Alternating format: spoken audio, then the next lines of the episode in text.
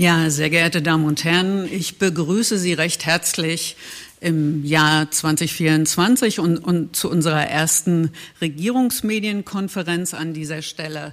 Das Kabinett hat äh, heute erstmals in diesem Jahr getagt und äh, zu Gast in der Regierungsmedienkonferenz sind heute zum einen die Agrarministerin Susanna Karawanski und sie wird uns über die aktuellen Diskussionen und äh, Bauernproteste informieren und darüber, dass äh, Thüringen jetzt den Vorsitz der Agrarministerkonferenz übernommen hat.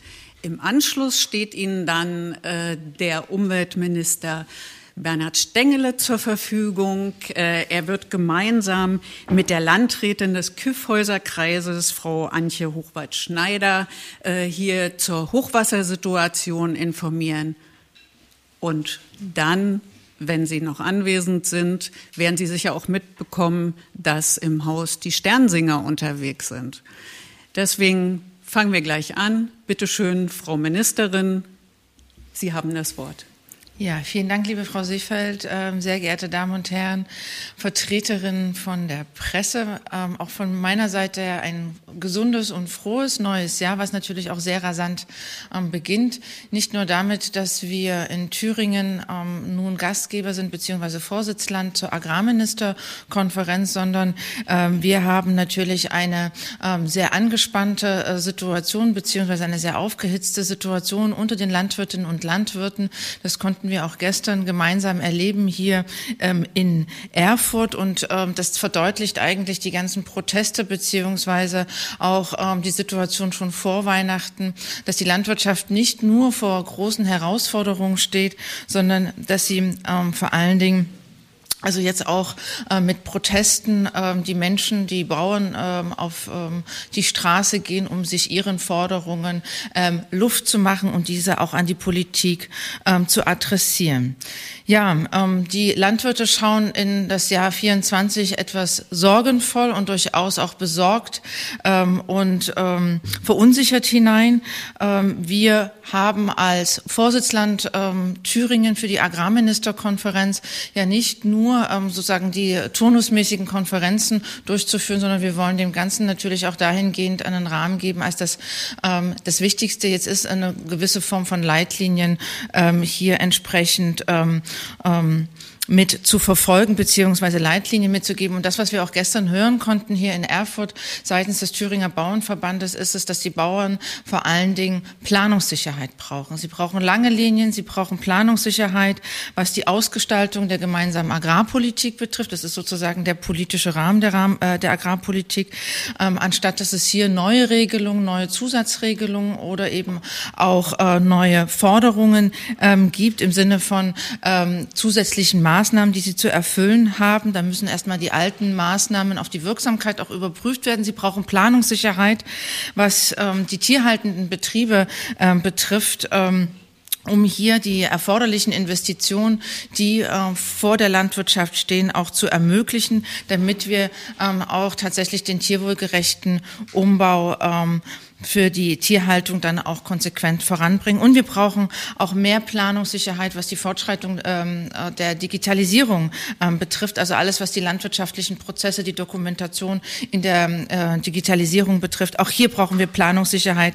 Und genauso, was auch die Entwicklung unserer ländlichen Räume betrifft, ähm, dass sie mit ausreichend äh, Fördermitteln dann auch ausgestattet sind.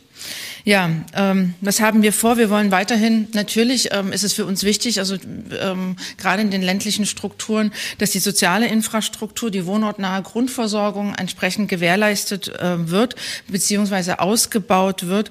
Und ähm, da ist auch wiederum die Planungssicherheit das Schlüsselwort äh, für ähm, die Betriebe, weil es am Ende geht es ja auch darum, dass ländliche Räume auf der einen Seite oder der ländliche Raum von der Landwirtschaft geprägt ist und der Versorgung, die ja damit auch einher einhergeht, aber auch natürlich von der Forstwirtschaft. Und das ist ähm, was sozusagen den Waldumbau betrifft und diese Planungssicherheit, äh, was den Waldumbau und ähm, damit sozusagen den anderen Part oder den das andere Feld betrifft ähm, der ländlichen Räume. Auch das wird Schwerpunkt der Agrarministerkonferenz sein, aber vor allen Dingen in der Herbstkonferenz ähm, ähm, sein.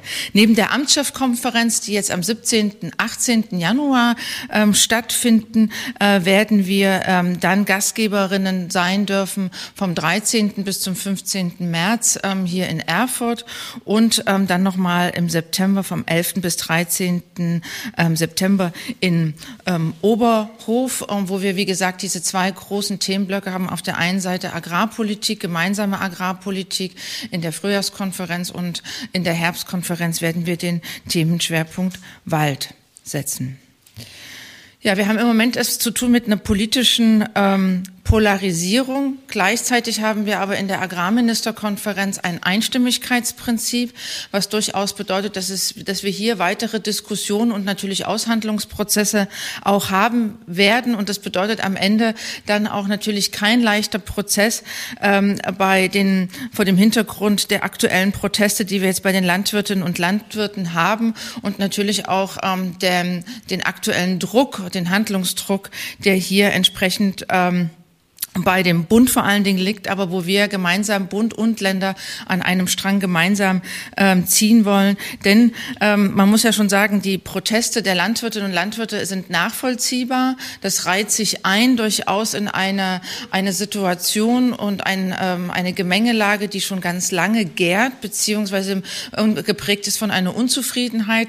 Ähm, wir selber haben ähm, gemeinsam ähm, mit dem Staatssekretär Thorsten Weil führen wir seit einer geraumer Zeit ähm, Gespräche am Feldrand durch. Das ist so ein direktes Format im Austausch äh, mit äh, landwirtschaftlichen Betrieben, ähm, wo sehr, sehr deutlich wird, ähm, dass ähm, äh, auf der einen Seite sozusagen ähm, äh, kritisiert wird, dass es immer wieder neue Regeln, neue Spielregeln, neue Förderregeln auf der einen Seite ähm, abverlangt werden, beziehungsweise man ähm, danach ähm, sich auch als Betrieb ausrichten muss, planen muss, wirtschaften muss und auf der anderen Seite ähm, durchaus durchaus gar nicht klar ist, wie lange diese Regelungen auch andauern, beziehungsweise wie zuverlässig diese sind.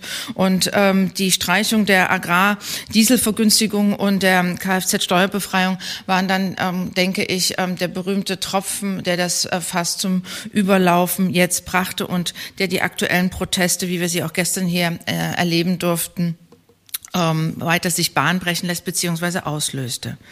Ja, wir haben auch eine weitere Belastungen im Bereich Landwirtschaft beziehungsweise ländliche Räume, ähm, um das sozusagen nochmal einzuordnen, auch aus dem Jahr 23 beziehungsweise ähm, äh, voranliegenden. Wir haben die gemeinsame Agrarpolitik, ähm, die jetzt mit weniger Einkommensunterstützung seit dem Jahr 2023 ähm, ähm, auskommt, beziehungsweise wo weniger Einkommensunterstützung an die Landwirtinnen und Landwirte ausgezahlt wird. Wir wir haben erhöhte Tierwohlanforderungen, ohne dass entsprechend eine äh, finanzielle Gegenfinanzierung klar ist. Gleichzeitig ist natürlich auch ein sehr, sehr klares Augenmerk da, ähm, dass weniger äh, Dünge- und Pflanzenschutzmittel ausgebracht werden ähm, können, ohne dass aber gleichzeitig auch schon Alternativen immer so ausbuchstabiert sind und ähm, die verpflichtende Flächenstilllegung, die wir haben, die Kürzungen bei der gemeinsamen Agrar- und Küstenschutz als auch was die erhöhten Energie- und Düngemittelpreise betrifft, ist sozusagen das ganze Paket, was jetzt tatsächlich bei den Landwirtinnen und Landwirten sich angesammelt hat und dann auch für Frust sorgt. Nun kann man natürlich argumentieren und diese Fragestellungen kommen ja jetzt in den vergangenen Tagen auch ein bisschen öfter. Mensch, die haben ja ganz gut gewirtschaftet, 22 waren top, ja. Eigentlich geht's doch den Landwirten ähm, ganz, ähm, ganz gut. Ähm, in der Tat, ähm, wenn man sich das anschaut, ähm, ist ähm, dieses ähm, Jahr ein, ein, ein sehr gutes gewesen, ein gutes Wirtschaftsjahr, auch geprägt von einer Wirtschaftslage auf einem Weltwirtschaftsmarkt, wo tatsächlich die Verfügbarkeit sowohl von Getreide als auch die Nachfrage gut zusammengespielt hat, auch mit den Erträgen. Aber das ist natürlich nicht ähm, der Durchschnitt der letzten zehn Jahre. Und das spiegelt natürlich nicht das wider, was ähm, Landwirtinnen und Landwirte die vergangenen Jahre erlebt haben, beziehungsweise womit sie dann auch im kommenden Jahr rechnen ähm, kann. Und ähm, die die, der Knackpunkt ist, dass natürlich die Investitionen in der Landwirtschaft sehr, sehr kostenintensiv sind, dass gerade, sage ich mal, neue ressourcenschonende, auch umweltfreundliche Technik oder auch Stahlinvestitionen ähm, kostspielig sind, teuer sind, notwendig sind und dass wir dafür aber eben genau diese langen planbaren Linien brauchen, damit auch für die Landwirtinnen und Landwirte klar ist, dass wenn sie jetzt investieren, sie auch noch nach guten Standards produzieren, nach Tierwohlstandards produzieren in den nächsten zehn oder 15 Jahren. Vor diesem Hintergrund auch ähm, natürlich der äh, angekündigten Protestwoche, es sollte ja nicht nur ähm, bei, dem, bei den gestrigen äh, Kundgebungen bleiben, begrüße ich natürlich ähm, als thüringische Landwirtschaftsministerin ähm, die Kehrtwende oder den äh, erfolgten Kompromiss auf Bundesebene, jetzt hier ähm, die Kfz-Steuerbefreiung ähm, beizubehalten. Ich denke auch die Agrardieselvergütung ähm, bis ähm, 2026 sozusagen abschmelzend ähm, zu strecken, ist auf jeden Fall ein besseres, planbareres Instrumentarium als jetzt eine abrupte ähm, Kehrtwänke zu tun, beziehungsweise einen abrupten, sofortigen Stopp ähm, durchzuführen. Aber dennoch, und das ist schwer nachvollziehen, und deswegen habe ich das jetzt gerade nochmal so erklärt, wie jetzt auch so diese ganze ähm, Stimmungslage sich aufgeheizt hat, dennoch ähm, trifft, ähm, ähm, dass die Landwirtschaft weiterhin hart und vor allen Dingen unsere heimischen Agrarbetriebe, die natürlich trotzdem in einem Wettbewerbsgefüge ähm, äh, mit europäischen ähm, anderen Ländern und Unternehmen stehen oder eben halt auch auf dem Weltmarkt Weltmarkt. Und vor dem Hintergrund ähm, müssen wir weiterhin im Gespräch sein und muss es auch noch Nachjustierungen geben ähm, in der Zukunft seitens der Bundesregierung. Ähm, das Stichwort Biodiesel wurde zum Teil genannt, aber auch natürlich die Fragestellung, wie entsprechend eine Förderkulisse hergestellt werden kann, damit Landwirtinnen und Landwirte auch die Sicherheit haben, in ihre Stelle, in den Stallumbau zu investieren, damit wir weiterhin auch ähm, eine Planbarkeit haben.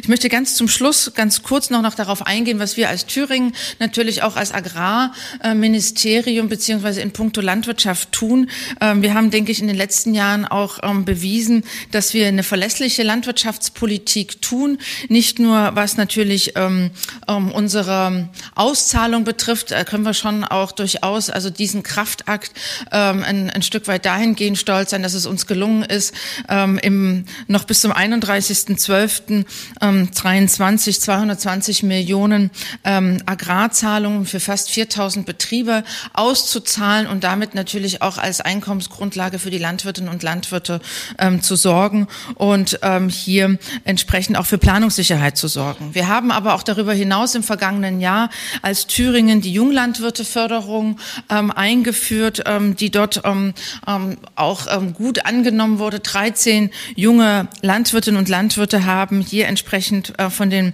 Auszahlungen profitieren können und haben damit natürlich auch den anstehenden Generationswechsel auch ähm, sozusagen hier mit gestalten können, beziehungsweise haben wir mit unterstützt. Wir haben darüber hinaus das Agrarstruktur- und Forstflächengesetz auf den Weg gebracht, was jetzt im Landtag zur Diskussion ähm, liegt. Auch das ist entsprechend ähm, ein Signal beziehungsweise ein Baustein, um heimische Landwirtschaft zu schützen beziehungsweise weiterhin möglich zu machen machen. Und darüber hinaus haben wir natürlich auch als Landesregierung in den Ökolandbau in den vergangenen Jahren investiert und genauso auch für den tierwohlgerechten Umbau von Stellen. Allein bis 2027 stellen wir dafür 30 Millionen Euro Landesgeld zur Verfügung. Ich denke, das ist ein ganzer Katalog oder eine ganze, ähm, eine ganze Reihe von Maßnahmen, wo man durchaus zeigen kann, auch eine Landesregierung auch wenn die Fragestellung, dass die Rahmenbedingungen im Bund vielleicht noch nicht so gegeben sind, wie wir sie uns wünschen würden oder in der Langfristigkeit, ähm, man kann tatsächlich ähm, Maßnahmen ergreifen, die direkt für die heimische Landwirtschaft wirken und ähm, und vor diesem Hintergrund äh, müssen wir weiter sowohl ähm, zwischen der Vernetzung ähm, von Direktvermarktern beziehungsweise Handel und Landwirten weiter ähm, agieren. Aber ich möchte an dieser Stelle auch durchaus nochmal den Appell loswerden, dass auch hier die Bundesregierung weiter diese Maßnahmen, die auch angekündigt waren im Koalitionsvertrag, das auch durchführt und vor allen Dingen den Dialog mit den Landwirtinnen und Landwirten fortführt und auch eine Zukunftsperspektive gibt. Vielen Dank. Ja, recht vielen Dank, Frau Ministerin. Es besteht jetzt die Möglichkeit für Nachfragen. Da sehe ich Frau Frech, bitte schön. Äh, hören Sie mich? Ja. Hallo. Ähm, äh, Frau Karawanski, ich habe mich gefragt, Sie haben ja angesprochen, ähm, dass es um die Frage gehen wird in Zukunft auch, welche Förderkulisse hergestellt werden kann, die sinnig ist für die Landwirtschaft. Ähm, welche Perspektiven sehen Sie denn dafür? Was ist denn aus Ihrer Sicht äh, da sinnvoll? Naja, wir haben im Moment ähm, eher die Diskussion, wir haben ja seit 2023 eine neue Förderperiode äh, angesetzt, ähm, die ja durchaus ähm, die ähm, Zahlungen für die Landwirtinnen und Landwirte erstmal wieder auf neue Füße gestellt hat. Also sind neue Regelungen dazugekommen, neue Programme dazugekommen. Ähm, wie gesagt, auch ähm, das Budget hat sich verändert, es ist weniger geworden. Und äh, vor dem Hintergrund befinden wir uns jetzt bereits jetzt schon, also äh, mit Beginn 2024, schon in in der Diskussion, ob man nicht bestimmte Regelungen ähm, zusätzlich noch ähm, hinzuzieht.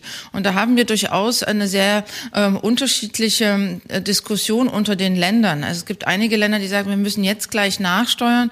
Andere Länder, ähm, und dazu gehöre auch ich, ähm, die sind etwas ähm, sozusagen dahingehend, ähm, vorsichtiger beziehungsweise zurückhaltender, als dass wir sagen, ähm, Moment, wir haben erst mit 2023 eine neue Förderperiode und diejenigen, die schon 2022 ähm, ihr Korn ähm, in die Erde gebracht haben oder in, äh, Entscheidungen getroffen haben, haben von bestimmten Förderinstrumentarium noch gar keine, ähm, gar keinen Gebrauch gemacht. Also wir brauchen sozusagen so eine Lernphase, so eine äh, am Anfang so eine Förderperiode, bis sich das einschwingt. Und vor diesem Hintergrund ähm, ähm muss das sozusagen erstmal in Betracht gezogen werden, bevor man jetzt wieder neue Auflagen, neue Regelungen ähm, ähm, aufsetzt, die dann tatsächlich ähm, die Landwirte überfordern, weil sie müssen ja bedenken, dass jede neue Regelung, die an den Staat geht, auch mit neuen Dokumentationspflichten äh, verbunden ist, beziehungsweise also mit einem Antrags-Backend, so wie man das eben halt auch kennt von Anträgen, ähm, die ähm, sowohl die Verwaltung vor neue Herausforderungen setzen, aber natürlich auch die Landwirte und Landwirte. Und vor diesem Hintergrund müssen wir dass meines Erachtens diese ähm, Lernphase ein Stück weit abwarten und vor dem Hintergrund der europäischen ähm, ähm, landwirtschaftlichen Situation müssen wir tatsächlich eine Förderkulisse schaffen, wenn der gesellschaftliche Konsens ist, dass wir ähm, Tierhaltung tierwohlgerechter gestalten wollen, brauchen wir eine Förderkulisse, die entsprechend es ermöglicht, dass Landwirte und Landwirte, äh, Landwirtinnen und Landwirte ihre Stelle umbauen können, ähm, entsprechend ähm, der Tierwohl Anforderungen und sich darauf auch verlassen können, dass diese Investitionen dann sich auch, wie gesagt, in 10, in 15 Jahren auch noch entsprechend diesen Standards ähm, ähm, widerspiegeln. Und das ist bislang ausgeblieben. Die Borchert-Kommission hat ähm, ausgesetzt beziehungsweise hat ihre Arbeit erstmal niedergelegt. Und diese Borchert-Kommission, die ja eingesetzt würde zur Zukunft Landwirtschaft, hat ja sehr genaue Maßnahmen formuliert und auch den Weg dahin. Da war ja nicht nur die Landwirte dabei, da war ja auch Land, äh, Naturschutz dabei, Wissenschaft war dabei, ein akzeptierter gemeinsamer Prozess und der muss jetzt wieder aufgenommen werden und tatsächlich auch fiskalisch hinterlegt werden, also mit dem entsprechenden Geld, damit wir den Transformationsprozess in der Landwirtschaft dann auch aktiv gestalten können. Gut, vielen Dank. Dann hatte ich Herrn Henschel gesehen. Bitte schön. Frau Karawanski, äh, wenn ich Sie richtig verstanden habe, bei der Frühjahrskonferenz im März, da geht es ja dann um die GAP.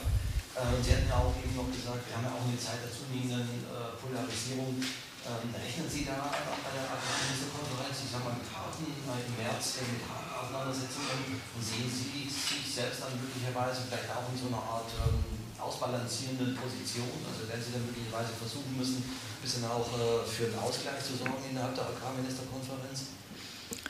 Ja, das wird nicht ausbleiben, wenn wir ein Einstimmigkeitsprinzip ähm, haben, das natürlich dann auch eine moderative Rolle ähm, dann entsprechend zukommt. Ich hoffe, dass wir bis dahin auf jeden Fall erstmal äh, Klarheit haben, ähm, was den Bundeshaushalt betrifft. Das wäre schon mal ein erster Schritt, der unglaublich wichtig ist ähm, in ganz verschiedenen Bereichen, aber auch natürlich für die Landwirtschaft. Und darüber hinaus ähm, würde ich mir wünschen oder ähm, wäre ja wäre es mein Wunsch, dass bis März und da ist ja auch durchaus noch ein, ein, ein wenig Zeit, da, ähm, dass man entsprechend auch gemeinsam von ähm, ähm Bundesministerien beziehungsweise Bundesregierung mit den Landwirten einen Weg findet, wie man gemeinsam die, ähm, die Forderungen, die ja jetzt auch ähm, ähm, laut äh, formuliert werden, aufnehmen kann und wie man sie kanalisiert beziehungsweise auch dann gemeinsam also löst. Ähm, es wird sich sicherlich nicht jede Forderung sofort umsetzbar sein, aber durchaus lässt sich nachfragen oder miteinander überprüfen, ob bestimmte Dokumentationspflichten, so wie sie angedacht sind, sinnvoll sind. Ob ähm, teilweise ähm, auch, ähm, das geht dann so, so sehr ins Klein-Klein, ich will das jetzt gar nicht weiter ausführen, aber ähm, ähm, bestimmte Programme, wenn ich sie, je nach Betrieb, ne, das ist ja dann auch, die Betriebe sind sehr unterschiedlich, manchmal hat man ja so einen Mischbetrieb, wo Viehhaltung und äh, Feldfrüchte angebaut werden. Ähm, da gibt es so ähm, bestimmte Fragestellungen, ähm, ob das, ob bestimmte Programme oder Maßnahmen sich da eher ausschließen oder kontraproduktiv sind oder also sozusagen dann eher benachteiligen die Unternehmen. Dann auch zum Beispiel die Fragestellung, ähm, ostdeutsche Agrarstruktur ist etwas anders historisch gewachsen als in den äh, alten Bundesländern oder im Südraum beispielsweise.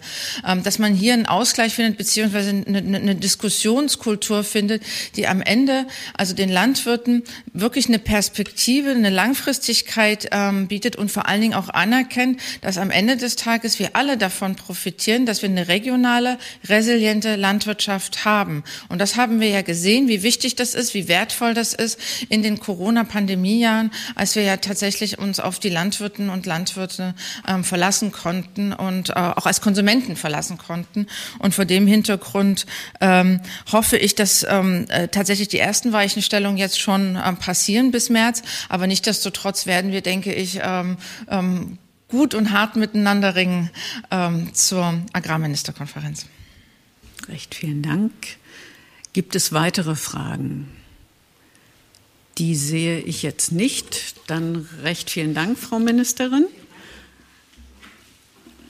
Einen erfolgreichen Tag. Und dann bitte ich, bitte ich Herrn Stengele und die Landräte nach vorn.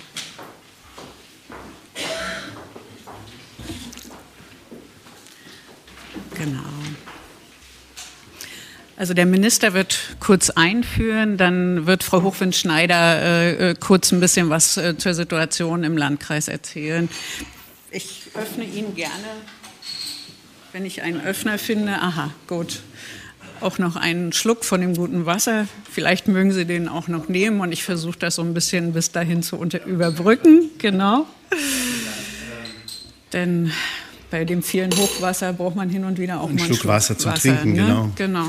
Ich schließe vielleicht noch ganz kurz an, an Ministerin Karawanski. Wir hatten heute eine sehr intensive Diskussion über die Bauernproteste heute im Kabinett. Und äh, woran wir natürlich als Regierung und das hoffentlich auch und glaube ich auch ähm, in Abstimmung auch mit der Bundesregierung weiter daran arbeiten, dass dieser unsägliche Zustand, dass die Landwirte und Landwirtinnen niemals die Gelegenheit haben, die neu entstehenden Kosten durch eine Ökologisierung der Landwirtschaft, durch eine Landwirtschaft, die umweltverträglicher ist und weniger Treibhausgase emittiert und weniger Gifte ausbringt, dass sie diese Kosten, die dadurch entstehen, niemals weitergeben können, weil die Landwirtschaft insgesamt quasi funktioniert im Moment wie Zulieferer für die großen Lebensmittelkonzerne, die schlichtweg diese Preise nicht akzeptieren. Und deshalb kommt die Landwirtschaft immer in diese äh, in diese bedrängende Situation sozusagen auf der einen Seite mehr Leistungen erbringen zu müssen, auf der anderen Seite, was jeder Autobauer und was alle machen können, nämlich einfach, dann wird das eben auf das Endprodukt umgelegt und die Preise entsprechend angepasst, dass das äh, den Landwirten da versagt ist.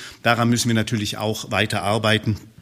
Deshalb ist dieses komplexe Produkt von Subventionen und so weiter und so fort, weil viele, viele Landwirte und Landwirtinnen einfach nicht von dem Verkauf ihrer Produkte leben können. Und das ist ein falscher Zustand ähm, in unserem System. Wir werden weiterhin von unserem Ministerium aus, äh, das ist ja auch deutlich geworden, ähm, mit dem Bauernpräsident Wagner habe ich gestern gesprochen, auch mit den Landwirten aus Ostthüringen und auch aus Nordthüringen im Gespräch bleiben. Wir haben ja auch gemeinsame Punkte, nämlich sowohl was den Naturschutz, Verträglichkeit mit Landwirtschaft anbelangt, aber natürlich auch vor allem die Energiewende, wo sich ja auch neue Einnahmequellen für die Landwirtschaft ergeben, zum Beispiel durch Freiflächen-PV, Agri-PV. Das sind alles Projekte, die möglicherweise da auch eine Entlastung bieten können.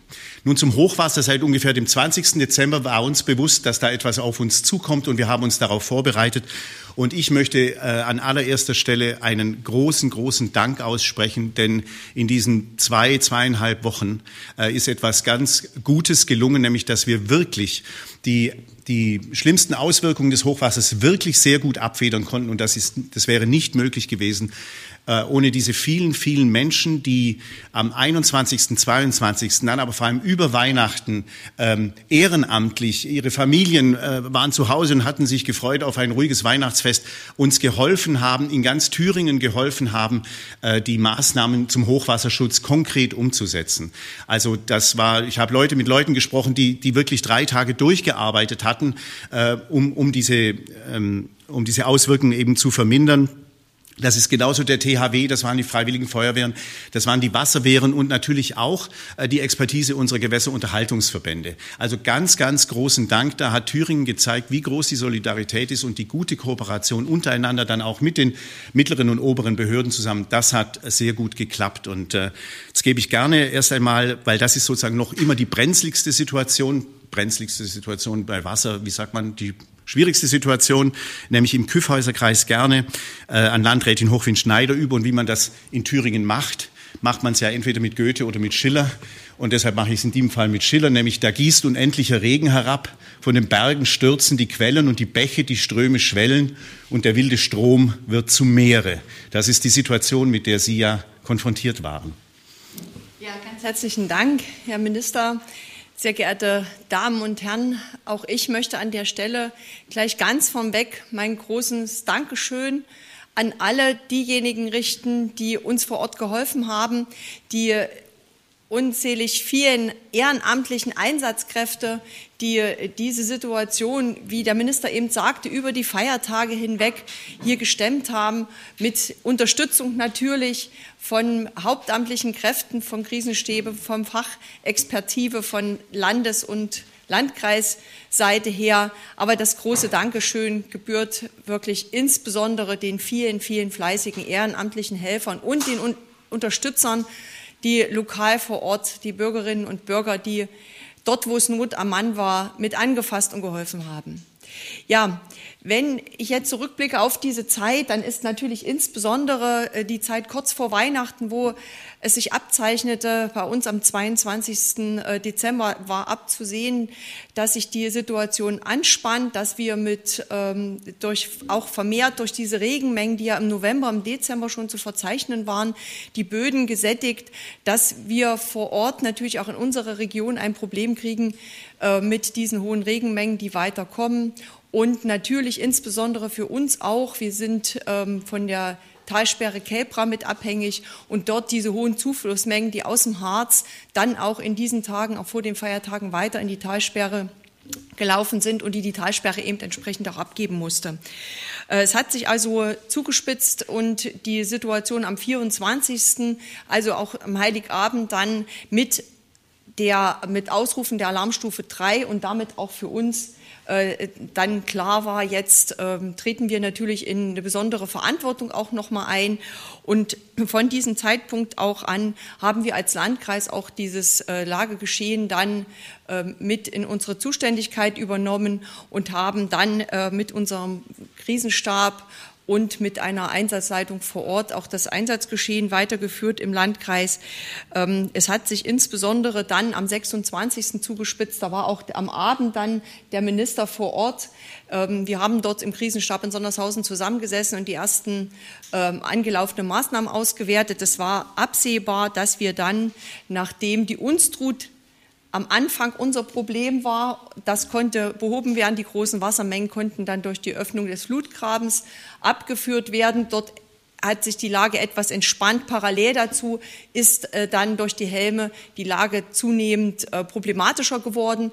Die äh, zugeführten Mengen aus Kelbra äh, wurden von Tag zu Tag äh, bei uns im Mönchpfiffe, insbesondere der Stelle Mönchpfiffe, Nikolausried, weiterführend dann Heigendorf, Kalbsried und Ritteborg. Das waren so die, die Ortslagen, die doch sehr in Bedrängnis gekommen sind und wo sich abzeichnete, es nimmt immer mehr zu. Wir haben dann ähm, mit einer großen Aktion am 28. November mit über 100, 150 Einsatzkräften vor Ort den Deich in Mönchpfiffer Nikolausried gesichert mit unzähligen äh, Sandsäcken, die dort aufgebracht wurden. Und es war schnell absehbar dann im Verlauf des Tages, dass diese Maßnahme alleine nicht ausreichen wird, weil das Wasser permanent weiter gestiegen ist. Und äh, dann haben wir parallel dazu eine Maßnahme geprüft, die, ähm, ja, ich, ich denke, man kann wahrscheinlich sagen, doch in, in Thüringen zumindest das erste Mal so erfolgt ist. Ob es in Deutschland auch so eine Maßnahme gab, gab, weiß ich nicht. Aber für Thüringen war es das erste Mal. Das ist nämlich mit einer Deichöffnung die bedrohlichen Wassermassen abgeleitet, umgelenkt worden und in das Ried, das sind große Ackerflächen, die dort in, der, in, in unserem Bereich rund um die Ortslage Mönchpfiffer, Nikolaus-Ried äh, vorhanden sind. Und dort wurde das Wasser hin abgeführt, große Wassermengen, eine Fläche von zwölf Quadratkilometern, die dort ähm, im Rahmen der Landwirtschaft genutzt wurde. Ja, und das kann ich an der Stelle ganz deutlich sagen, ist nur gelungen, weil hier mit fachlicher Unterstützung, zum einen vom Ministerium, aber auch vom TRUMB, wir wirklich exzellente Beratung, Fachberatung hatten, eine sehr, sehr gute fachliche Begleitung und es innerhalb weniger Stunden abgestimmt mit den Landesbehörden und nicht nur aus Thüringen, sondern auch aus Sachsen-Anhalt und den beiden Landkreisen, also auch der Landkreis Mansfeld-Südharz und der Kyffhauser Kreis mussten sich hier abstimmen und wirklich wenige Stunden nur vergangen sind von der Planung dieser Maßnahme, dieser Deichöffnung bis zur Abstimmung, bis zur Genehmigung und bis zur Ausführung. Also im, im Vormittag haben, am Vormittag haben wir noch äh, diese Maßnahme geplant, besprochen und am Nachmittag, also in 17 Uhr, begannen dann die ersten Arbeiten und die erste Öffnung ist erfolgt. Das hat sich dann an dem Tag beziehungsweise an den nächsten Tagen haben wir dort nochmal nachgebessert. Wir haben die ersten die erste Öffnung oder überhaupt die Öffnung immer mit Augenmaß vorgenommen, um auch zu sehen, welche Wirkung hat es jetzt, haben dann nachgebessert. Wir haben also diese Deichöffnung dann äh, zweimal verbreitert, zweimal vertieft, dass dann auch wirklich nach der zweiten Öffnung große Mengen abfließen konnten und äh, wir somit auch verhindert haben, dass die Ortslagen, die betroffenen Ortslagen nicht über, äh, also überflutet wurden. Das ist verhindert worden und dort äh, die Menschen und auch die, die Wohngebäude geschützt wurden. Und ähm, da, wie gesagt, mein, großer, mein großes Dankeschön und so sehe ich auch uns als Politiker auf allen Ebenen, wenn es das gelingt, so ohne große bürokratische Hürden schnell zusammenzuarbeiten, Entscheidungen zu treffen, sich abzustimmen und das noch über die Feiertage und zwischen den Feiertagen gelingt. Ich denke, dann ist das was, worauf man auch in Zukunft aufbauen kann und was die Bürger von uns erwarten, wo wir auch zeigen können, dass wir auch so als Verwaltung entsprechend handeln können. Ja, in den, mit dieser Deichöffnung ist ein Großteil abgeleitet. Es gab aber weiterhin noch verschiedene Maßnahmen, die umgesetzt wurden. Also wir haben dann auch mit Unterstützung des THWs und großen Pumpen Mengen aus Mönchpfiffer Nikolausried abgepumpt. Wir haben in Heigendorf abgepumpt, auch mit Unterstützung der Feuerwehren weiter. Wir haben äh, die Deiche geschützt. Wir haben mit mobilen Deichanlagen dann an den nächsten Tagen auch die Deichanlagen weiter verstärkt, weil trotz dieser, trotz dieses Umleitens der großen Wassermengen immer wieder ähm, wir gesehen haben, der Wasserpegel ist angestiegen und immer noch Gefahr für die Ortslagen bestanden hat, sodass jeden Tag entsprechend nachgeschärft und nachkorrigiert wurde. Die derzeitige Situation ist, dass wir schon sagen können zum heutigen Tag, die Situation ist entspannt, wir aber noch keine Entwarnung geben können. Die Pekerstände sind stabil, allerdings auf einem hohen Niveau und wir haben vor Ort die Lage weiterhin im Griff. Wir werden aber jeden Tag natürlich entsprechend analysieren, wie ist die aktuelle Lage. Wir werten aus und stimmen auch die Maßnahmen ab. Wir sind, und wir sind immer in enger Abstimmung mit unseren lokalen Partnern, also insbesondere natürlich der, den Bürgermeistern, die für die Bevölkerung auch äh, mit einstehen können und die entsprechenden Maßnahmen uns weitergeben können, mit den Einsatzkräften, mit der Einsatzleitung vor Ort und äh, pflegen da weiterhin auch ein ganz gutes, enges Miteinander, einen sehr engen Austausch. Wir sind mit dem Land fast täglich im Gespräch. Wir sind aber auch mit unserem Nachbarlandkreis und mit dem Nachbarland Sachsen-Anhalt in enger Abstimmung. Wie gesagt, es gibt weiterhin tägliche Beratung. Wir behalten das, das aktuelle Lagegeschehen ganz genau im Blick, steuern gegebenenfalls nach, passen die Maßnahmen an und ähm, können deswegen natürlich sagen, momentan eine Entspannung, aber es bleibt noch abzuwarten, äh, bis wirklich auch äh, die ja, die Regenmengen, also die Wassermengen aus der Talsperre Kelbra dann sicherlich noch weiter abgelassen worden und bis wir dann auch wissen, nach der jetzigen Frostperiode, es ist kein neuer Regen wieder zu erwarten oder gegebenenfalls, wenn weitere Regen kommt, wie wirkt sich das auch wieder vor Ort aus und ähm, müssen dann auch eventuell nochmal noch mal nachsteuern. Ja, was ich mitgeben möchte, was mir wichtig ist, auch ähm, an die Landesregierung, natürlich dann auch im Weiteren an den Bund, dass es wichtig ist, dass diese Hochwasser, ein nachhaltiger, nachhaltiger Hochwasserschutz erfolgt, dass es gute, abgestimmte Maßnahmen gibt, dass die Erfahrung, die wir jetzt im Kyffhauser Kreis gemacht haben mit den Maßnahmen, die durchgeführt wurden, greifen, dass wir äh, sie weiter besprechen, weiter umsetzen, weiter genau planen, wie muss der Hochwasserschutz jetzt zukünftig aussehen. Also wir wollen die Lehre natürlich, die wir aus diesen Einsätzen haben, jetzt ummünzen in gute Maßnahmen, die sich anschließen müssen, damit ein solches Ereignis nicht nochmal auftreten kann oder nicht nochmal uns äh, so heimsucht und mit so viel Sorge dann auch ähm, ja, auf die Menschen, auf die Bevölkerung drückt und das darf nicht nochmal passieren und ich bin aber in guten Mutes, dass wir das auch ähm, entsprechend schaffen werden, dass hier in dieser Zusammenarbeit, wenn uns das gelingt, so weiter zusammenzuarbeiten, dass wir dann auch diese Maßnahmen festlegen für die Zukunft und umsetzen können in einem Zeitraum, dann natürlich, wenn die akute Zeit vorbei ist und äh, dann entsprechend auch für einen nachhaltigen Hochwasserschutz gut hier auch was äh, umsetzen können. Und ich bin natürlich sehr ähm, dankbar, wenn uns auch hier die Landesregierung und die Bundesregierung natürlich unterstützt, weil es werden Entschädigungsforderungen aufkommen. Es ist ja durch die Umleitung des Wassers hier auch ähm, Ackerfläche betroffen gewesen und die Ernte von, äh, von diesen Flächen wird nicht möglich sein, sodass natürlich hier die Frage auch steht, äh, die Entschädigungsleistungen, die zu erbringen sind, dass wir das als Landkreis nicht alleine stemmen können. Ich denke, das ist auch schon von Seiten der Landesregierung so gesehen. Und wir müssen da auch einen guten gemeinsamen Weg finden. Und da bitte ich halt drum und sehe auch, dass wir da nicht allein gelassen werden. Soweit vielleicht erstmal von mir. Ja, Dankeschön. Ähm, diese gute Zusammenarbeit, die ist auch notwendig weil das, was wir jetzt da erlebt haben, das werden wir öfter erleben. Das ist eben genau, das sind die Auswirkungen der Klimakrise, dass wir die ähm, HQ 100, also die Jahrhundertereignisse an Hochwasser werden einfach öfter auftreten und das habe ich gelernt in den letzten drei Wochen. Jedes Hochwasser ist anders, aber wir können davon ausgehen, dass es mehr Hochwasser gibt und deshalb müssen wir uns und sollen wir uns entsprechend darauf vorbereiten.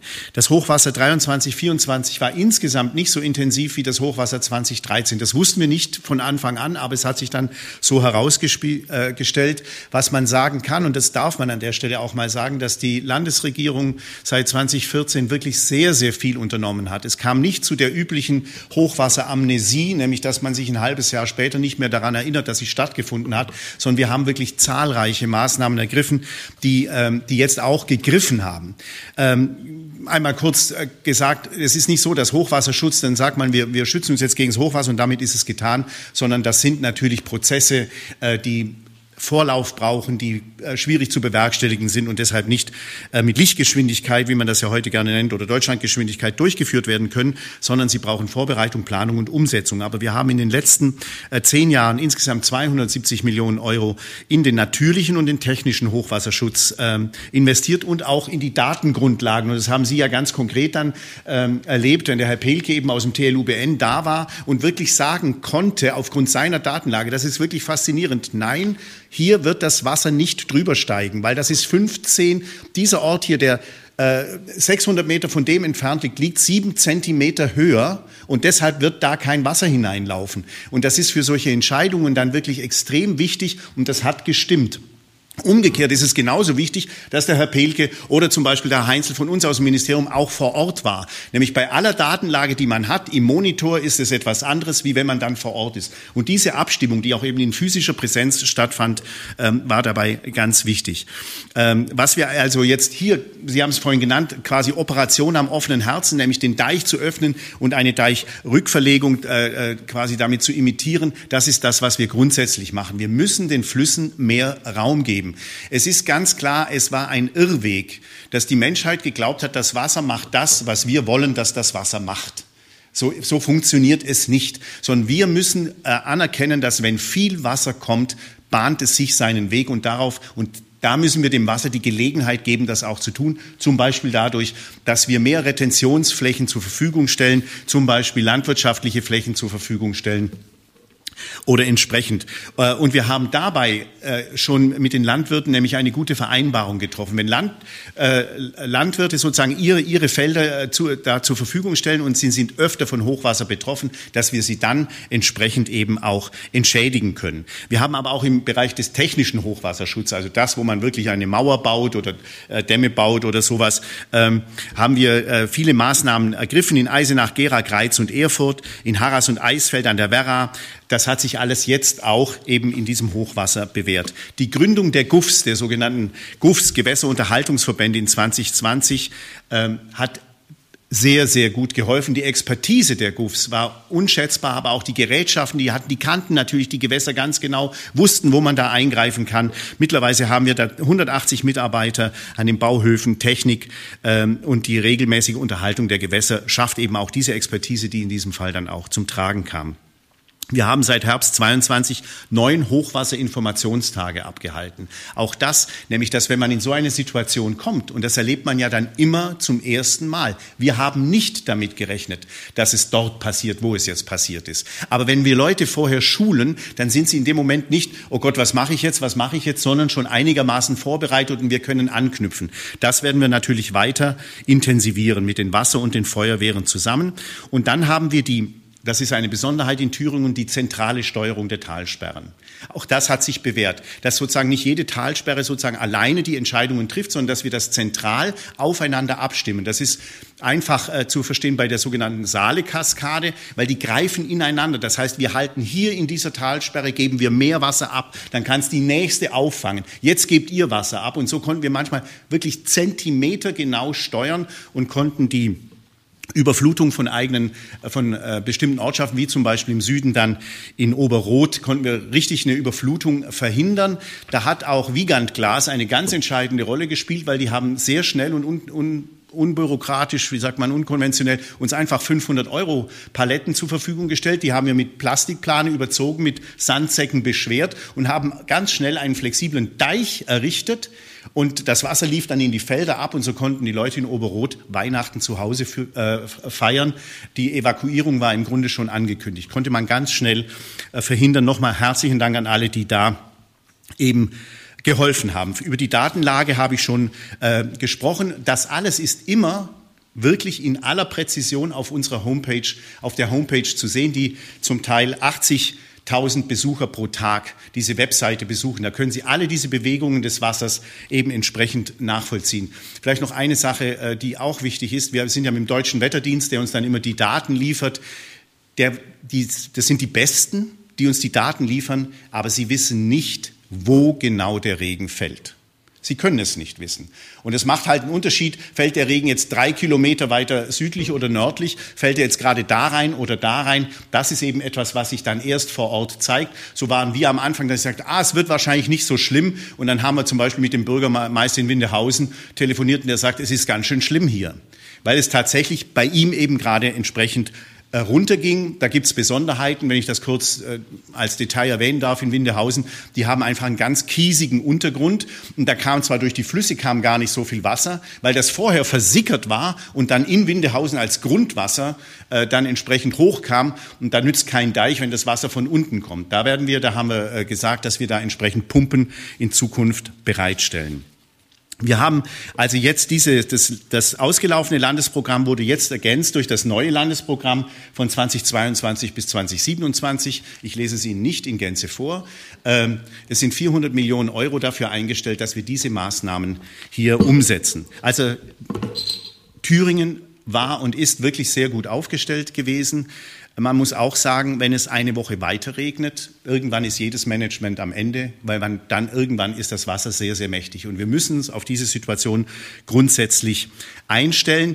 Auch ähm, Frau Hochwin-Schneider hat es erwähnt, die vielen Leute, die durchgearbeitet haben, das war auch bei uns so, das war, ähm, das war auch im, im, im Landesamt so, also im TLUBN Enso, und äh, das ist natürlich schmerzlich, wenn wir dann zum Beispiel jetzt in unseren, in unseren Haushaltsverhandlungen eben genau die dringend benötigten Stellen, die wir dafür beim TLUBN eingestellt hatten, die werden gestrichen, weil man einfach nicht, weil man immer denkt, wir haben ohnehin zu viele Leute in der Verwaltung, aber es stimmt eben nicht. Wenn wir öfter mit solchen Situationen zu tun haben, brauchen wir auch Personal, die das bewältigen können dem Bund, an den Bund appellieren wir und da arbeiten wir auch daran. Für den, bei der nächsten Umweltministerkonferenz werden wir entsprechende Anträge und Vorschläge einbringen, nämlich dass wir bundesrechtliche Anpassungen haben. Wir haben den Klimaschutz zum überragenden äh, Ziel erhoben und so müssen wir es mit dem Hochwasserschutz auch machen, dass wir in eine Beschleunigung der Genehmigungsverfahren kommen. Das können wir nicht alles auf Landesebene lösen. Wir müssen dazu kommen, dass, dass wir da sagen, das ist Hochwasser hat prioritäres Interesse. Deshalb können wir diese, äh, diese diese Genehmigungen schneller erteilen und schneller vorankommen. Wir machen also weiter mit dem natürlichen und dem technischen äh, Hochwasserschutz und, all die, und, und, der, und der Datenlage sind da dran. Das wird Geld kosten und es braucht weiterhin diese gute, die jetzt wirklich hervorragende Zusammenarbeit zwischen allen Ebenen, die in dem Fall äh, gewährleistet war. Zwei, ein Thema noch. Äh, der Ministerpräsident hat sich von Anfang an jeden Tag erkundigt. Er war äh, in Windehausen auch vor Ort und er kümmert sich auch äh, mit den Kollegen Hasselhoff und ähm, Weil äh, zusammen, die schreiben jetzt gerade an die Bundesregierung, nämlich, dass wir die, die Frage nach den Entschädigungen, dass das gut geklärt wird. Bundeskanzler Scholz hat ja schon äh, gesagt, dass es da Hilfe geben wird und worauf die Ministerpräsidentenkonferenz und auch die Umweltministerkonferenz schon lange drängt, ist eben die Elementarversicherung und zwar eine verpflichtende Elementarversicherung. Es ist einfach nicht mehr so, dass man sagt, warum soll ich die nehmen? Mir kann eh nichts passieren. Wo überall was passieren kann, weiß im Moment niemand einzuschätzen. Wir haben nicht nur Hochwasser im Winter, wir haben Starkregenereignisse im Sommer, wir haben Dürre im Sommer und es kann immer, dann kann es Waldbrände geben und so. Das heißt, die Situation hat sich verändert.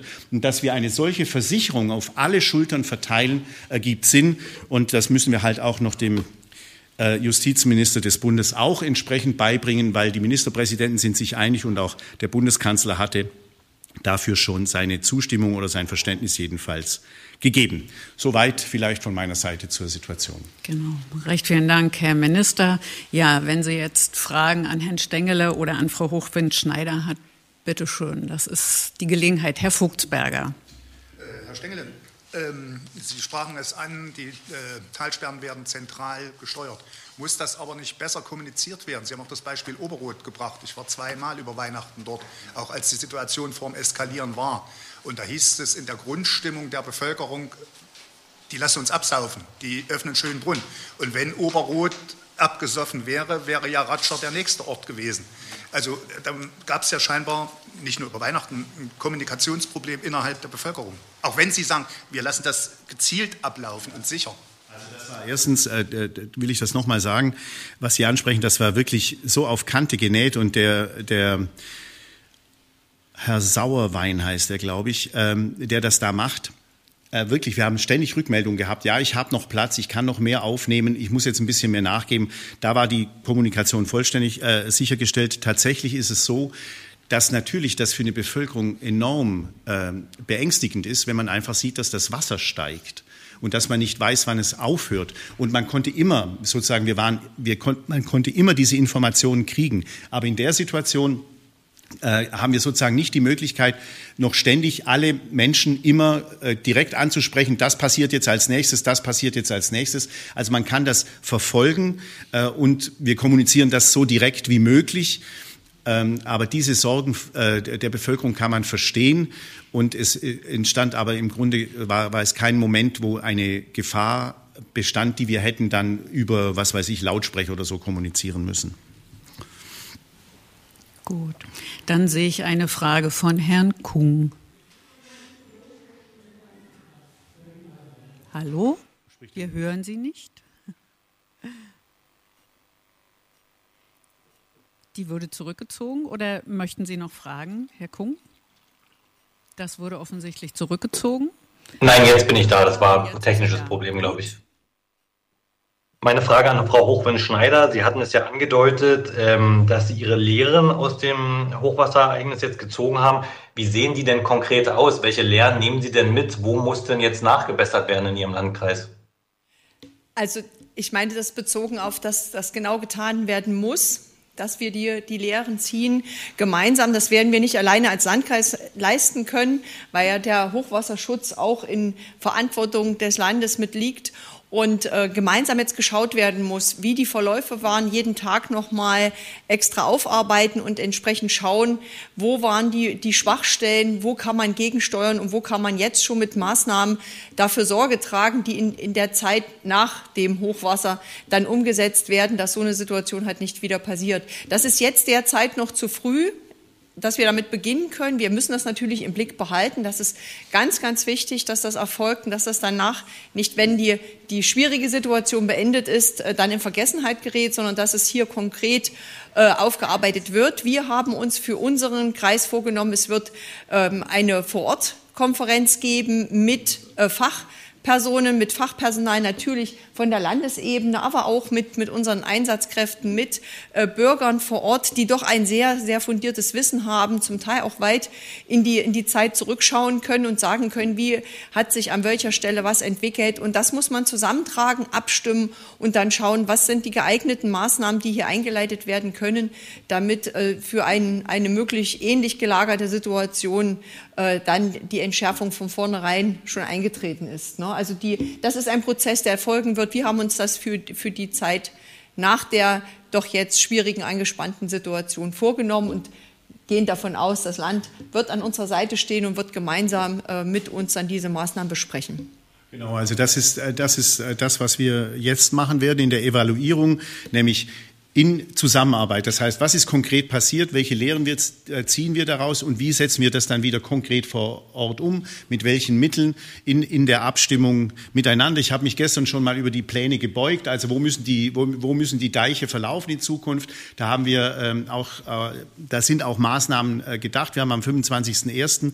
Ähm, sind wir im Planfeststellungsverfahren dazu. Das heißt, äh, diese Dinge setzen wir um. Wie gesagt, wenn wir das beschleunigen können, wenn uns der Bund dabei hilft, dann ist es vom Plan bis zur Umsetzung äh, ist der Weg ein bisschen kürzer und dann können wir das gut hinkriegen. Was wir auch lernen ist, dass die Idee eben, dass man zum Beispiel in Auen, das hört sich dann immer schön an, ich baue da, weißt du, in der Au oder im Ried, wie der Name schon sagt, sind das einfach Gebiete, wo Wasser stand, sonst würden die Gebiete nicht so heißen, äh, dass man da gucken muss, äh, ob man da noch viel versiegelt in Zukunft oder ob wir sagen, nee, wir brauchen diese Retentionsräume eben.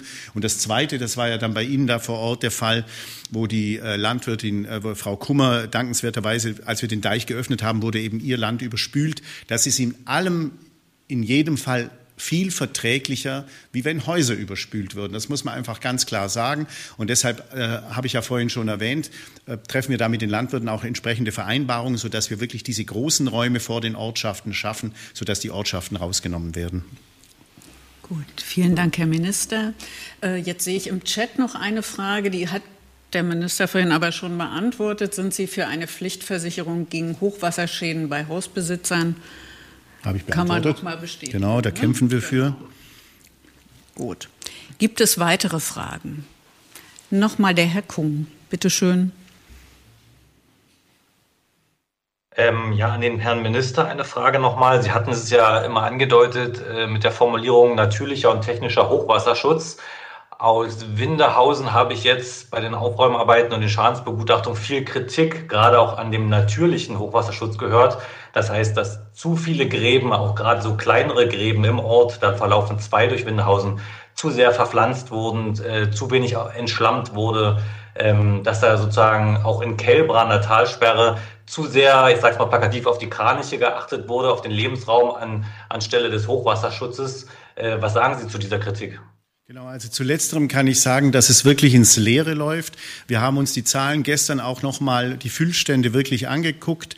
Talsperre Kelbra war zum Zeitpunkt, als das Hochwasser begann, quasi leer und konnte mit enorm viel Wasser, ich habe die Zahlen jetzt nicht im Kopf, will nichts Falsches sagen, aber gefüllt werden. Das ist etwas, was sich dort hartnäckig hält als, als These. Die These ist aber nicht zu halten. Ich kann nur auch nochmal betonen, äh, was die Sachsen-Anhalter da gemacht haben, war wirklich äh, großartig. Die haben die Kelbra, die Talsperre wirklich mit Spannung überspannt sozusagen, also mehr Wasser hineingelassen, ähm, als sie eigentlich sie war über 100 Prozent voll, damit sie den, den Abfluss immer noch steuern konnten und somit sind schwierigere Situationen eben auch in Niklausried oder Mönchspfiffel eben äh, unterblieben. Also das stimmt erstmal nicht mit der Kelbra und bei äh, Windehausen habe ich es ja vorhin schon gesagt, unabhängig davon, ich kann das nicht für jeden einzelnen Graben beurteilen, ob der gut ausgeräumt war. Aber was ich sagen kann, ist, das eigentliche Problem entstand da, dass wir dieses Grundwasserding haben, nämlich dass oben das Wasser schon versickert und dann im Ort von unten hochkommt. Und damit äh, hatte kein Graben irgendetwas zu tun. Dank. Dann sehe ich jetzt keine weiteren Fragen. Bedanke mich noch mal recht herzlich bei der Landrätin, Frau Hochwind-Schneider, beim Minister, Herrn Stengele. Kommen Sie gut durch den Tag und die nächste Zeit. Viel Erfolg. Dankeschön.